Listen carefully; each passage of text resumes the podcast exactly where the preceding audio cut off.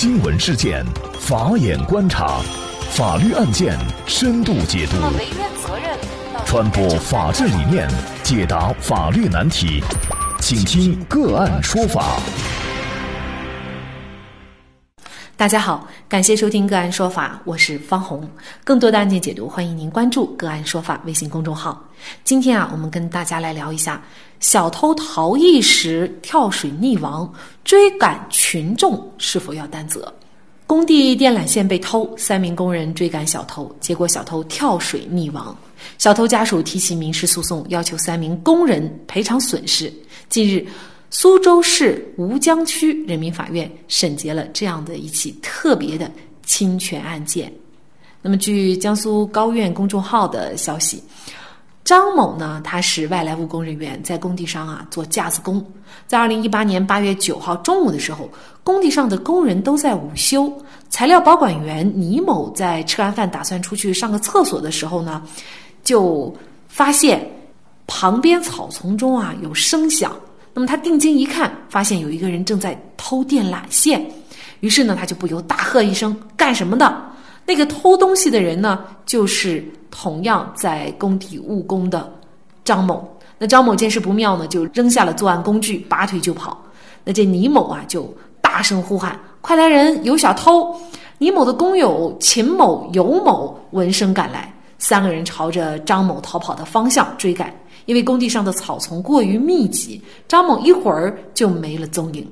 当倪某三人再次看到张某的时候，张某已经站在河水中了，而且河水这个时候已经没过他的膝盖了。倪某三人担心张某出事，再三要求他上岸，可是呢，张某就是不从。倪某当即报警，在警察到来之前，张某不顾倪某三人的劝阻，向河水深处游去。最终溺亡。那事后呢？张某的家属觉得呀，张某生前是在受到了倪某三人的围追堵截、走投无路的时候才被迫跳河的。后来呢，倪某三人也没有对跳河的张某及时的采取施救措施，最后导致他溺水身亡。要求倪某三人对张某的死亡承担民事责任。追赶小偷的倪某三人到底该不该为张某的死担责？在追赶小偷的过程当中，又应该注意哪些法律问题？就着相关的法律问题啊，今天我们就邀请云南北上律师事务所主任邓奎和我们一起来聊一下。邓律师您好，哎，主持人你好，感谢邓律师。倪某三人到底该不该担责？按照张某的家属的这个起诉的理由，他觉得因为你的围追堵截，所以造成了张某他不得不往深水当中游，然后死亡了。那你肯定应该担责任啊！但是倪某三人觉得我抓小偷是正常行为啊，是见义勇为啊，或者是我是履行一名公民应尽的义务呀，跟这个违法犯罪行为做斗争啊，到底他们应不该承担责任？在法律上的判断标准是什么呢？啊，李某三人他是否要承担责任？从法律的判断标准上看，主要就是看这李某三人他们的整个行为是否有过错。以及张某的死亡与李某三人的行为之间，他是否具有因果关系？这个说从法律上来判断，但结合到这个案件当中呢，就说根据案件给的这个信息呢来反馈，我觉得有两个点很关键，一个就是李某三人他们在发现张某已经到水里面的时候，他们是自身是否具备了一个救助的能力？那就说，哎，如果他水性很好，他本来可以救助而不救助，这个他是否具有救助能力？是，呃，有能力而不救助，是否存在这种情况来判断？这是一个关键的一个事实。嗯。另外一个呢，就是说是还要考量这个案件材料当中说到嘛，说李某当即报警，关键就是看这个报警的具体内容是什么，是报警。让警察来抓小偷，还是说让警察来对已经处于危险的这个张某来实施救助行为？我觉得这两个方面的案件事实可能会关系到整个案件的一个处理，来判断，哎，齐某他们三个人在整个行为当中是否存在过错。嗯。那么好，我们就假设第一种啊，假设李某当时报警是说有小偷，快来抓小偷，就类似于报警是说有偷窃行为哈，请警察来处警。嗯。那么如果是这种情况的话，嗯，对于三人的这个定性行为的定性，或者说他主观上有没有过错，嗯，有什么关系呢？这个还是很有关系哈。李某了嘛，他们三个人，因为材料给我们信息是说。当他们三个人一出现的时候，张某已经在，他那个时候还在潜水期嘛啊。如果叫他上来，他不上来；如果在他不上来的情况下，实际上他的这种人身危险性已经处于一种很危险的状态。他不上来，那么里面有深水区，他到深水区的话，就肯定对他的生命权都会造成威胁。如果在此情况下，李某又当着张某的面。直接打电话说是哦，让警察来抓他。那么这个时候，我们说是客观上，他就加剧了张某对于哎被警察抓的这种恐惧。本来你警察还没来，你三个人在这里，我都不敢上来了。你叫我上来，我都不敢上来。那又听着你要叫警察来抓，那么这个时候我们说，一定程度上可能会加大对于张某的这种恐惧心理，让他促使他往深处，最终导致死亡。这个是从这个角度来看，我觉得他可能还是有一定的过错。张某的死亡与他之间还有一定的关系，但是呢，我们说这个东西在民法理论上还确实是存在争议。嗯，有一种价值判断，就是说，那我李某我报警啊，报警抓小偷有什么过错啊？对啊，这是法律赋予我的一个权利啊。对，我报警没错啊。那既然我报警没错，他的死亡跟我又何干呢？所以这个东西它还是一种，就说有争议。嗯。但从价值判断上来讲，哈，就说我觉得追赶小偷肯定是法律鼓励和支持的。嗯。但是我们觉得小偷的人权，他同样应当得到一个合法的保护。当他的生命处于危险时，我觉得追赶的人他不应当用自己的行为来加大对小偷这种生命权的这种威胁的程度，不能再加大。我认为加大之后。法律上还是要保护小偷的这个生命权。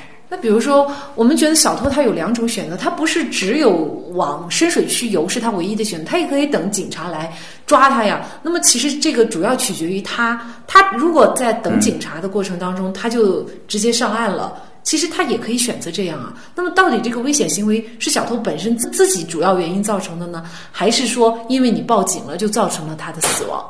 这个也不能这样来理解。嗯，如果李某来报警，嗯，要警察抓他，我们说李某的这个行为哈，我说的是他有一定的因果关系。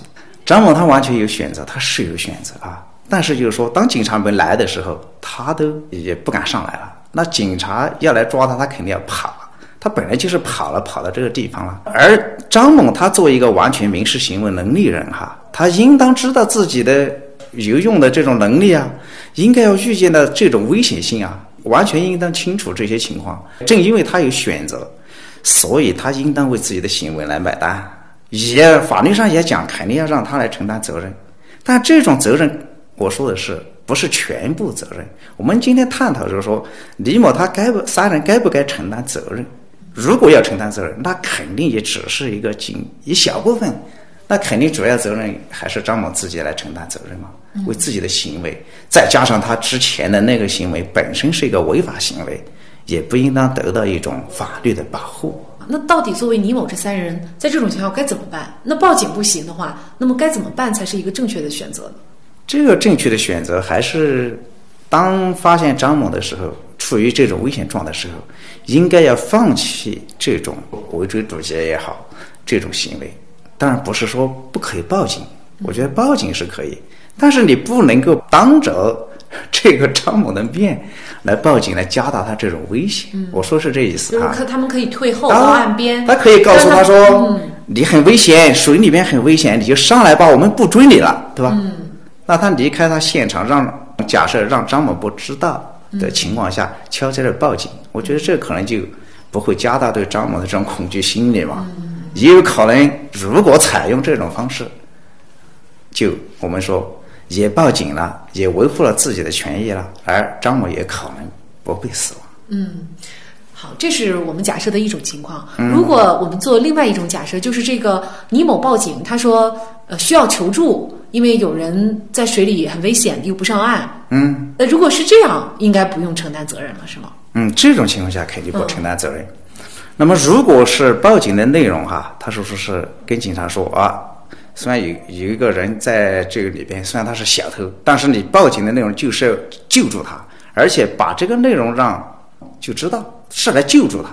如果在此情况下的话，我觉得李某他们就不需要承担任何责任，因为之前的那个行为是一个正当行为嘛，我追赶你嘛。那么接下来我发现你在水里边的时候，我叫你上来，我也履行了一个就是说救助的义务嘛。那就说明了他后续的整个行为，他并没有说是违反法律的规定，也没有超过一个明显的必要的限度。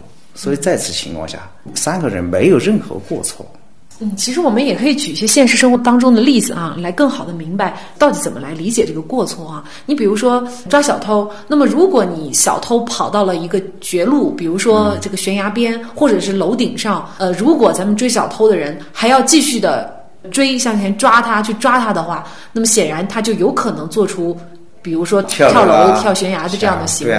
那么这种情况，也就是说，其实抓小偷的人是要担责的。嗯，我个人觉得是要担责任的。嗯嗯嗯。为什么这么说呢？就说法律是支持鼓励你事主也好，群众也好，有追赶小偷的权利，但是。你这种追赶小偷的时候，你应该要预判他处于一种人身安全不能得不不会受到更大的威胁。当如果刚刚如主持人所说的哈，你追小偷到悬崖边绝路，再也没有退路了，然后追到楼顶，再也没有路无路可逃了。此时情况下，如果你再继续实施这种追赶行为的话，他真的会跳下去。嗯，那么这个时候法律上怎么来判断呢？就不是你故意的，但是我们讲了，这种过错有故意有过失啊。你应当预见到，你继续去追赶的话，有可能这个小偷会跳下悬崖。那么如果你因为疏忽大意没有预见，或者说你预见了，认为可以轻易避免，相信他不会跳，这种叫过失。如果因为这种过失行为导致这种结果的发生，在法律上。它还是存在一定的因果关系，所以这种情况下，我们追赶的群众就会要承担一定的法律责任，甚至还有的被追究了刑事责任，有可能就有可能构成犯罪构成犯罪。当然，这种犯罪肯定不是故意故意伤害、故意杀人罪，在我们他可能会涉嫌构成过失致人死亡罪，或者叫过失致人重伤罪。也就是说，在抓小偷的过程当中，要非常把握好这个度，否则的话呢，不仅仅是民事责任，甚至呢，有可能是坐牢的风险啊。哎，对对。好，我们来看一下这个案件法院的一个判决。在张某跳入河中，倪某等三人要求他上岸，张某明确表示拒绝。倪某立即选择报警。至此，倪某三人的行为均未超过必要合理的限度。那张某跳河以后，倪某三人对张某欠缺游泳能力无从知晓，并且三人自身因为水性不好，也不敢下河施救。所以呢，倪某三人并未对张某实施救助，也并无过错。那么最后呢，法院是判决驳回了原告的诉讼请求，也就是说，呃，倪某等三人他不需要承担任何的责任了。当然，这个案件到底他们报警的内容是什么，这个我们呃现有的资料当中还不太清楚啊。呃，可能这个也确实是这个案件当中的一个认定行为性质的一个关键啊。但说到这儿呢，我们觉得很多人就会说呀。小偷在逃跑的过程当中，那我到底该怎么办呢？总该阻拦吧。那么阻拦的过程当中，肯定有撕扯的行为啊。那么如果造成他受伤了，或者像本案当中死亡了，是不是我们这些见义勇为的人也好，或者是说被偷的人就无法能够很好的维权了呢？这个度应该怎么把握呢？就是在正义的抓小偷和涉嫌承担责任违法的情况这两者之间，它有一个什么样的度可以把握呢？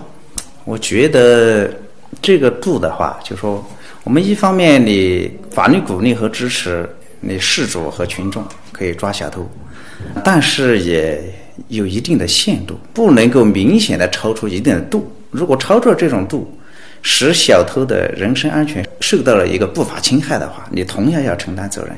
所以这个度怎么把握呢？从法律这个角度来看哈，呃，我觉得就是说，你在追赶小偷过程当中，以小偷他的人身安全是否受到了一种威胁，处于一种危险状态下，呃，出现这种情况的时候，要么你就停止追赶，要么你就采取措施来防止他的这个人身危险、生命危险。当然，你说扭送，在扭送过程当中，你说搞一点轻微伤。什么的不小心扭错，我觉得这个肯定不会负担责任嘛。所以法律上讲，如果你这个抓小偷扭送过程当中，哎，你如果故意的实施伤害、殴打小偷受重伤了，甚至死亡了，那肯定是故意伤害啊，故意杀人啊。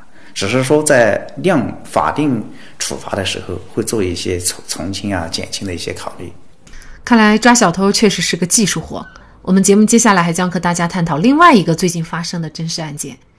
几个小偷到小卖店偷名烟，被老板发现以后就开车去追。小偷驾驶摩托车快速逃跑，在被追逃的过程当中，小偷因为车速太快，发生了交通事故，一死一伤。最终，小卖店的店主因为涉嫌过失致人死亡罪被逮捕。您认为店主的行为是否构成犯罪呢？欢迎给我们留言，我们会在接下来的节目和大家共同探讨。好，在这里再一次感谢云南北上律师事务所主任邓奎。那么，大家如果想获得我们节目的图文资料，欢迎您关注“个案说法”的微信公众号，在历史消息当中就可以找到这期节目的全部图文资料。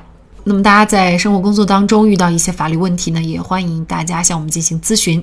您可以添加幺五九七四八二七四六七这部手机号码的微信号，就可以找到我们。他们都非常的资深、专业和负责人。感谢您的收听，我们下期节目再见。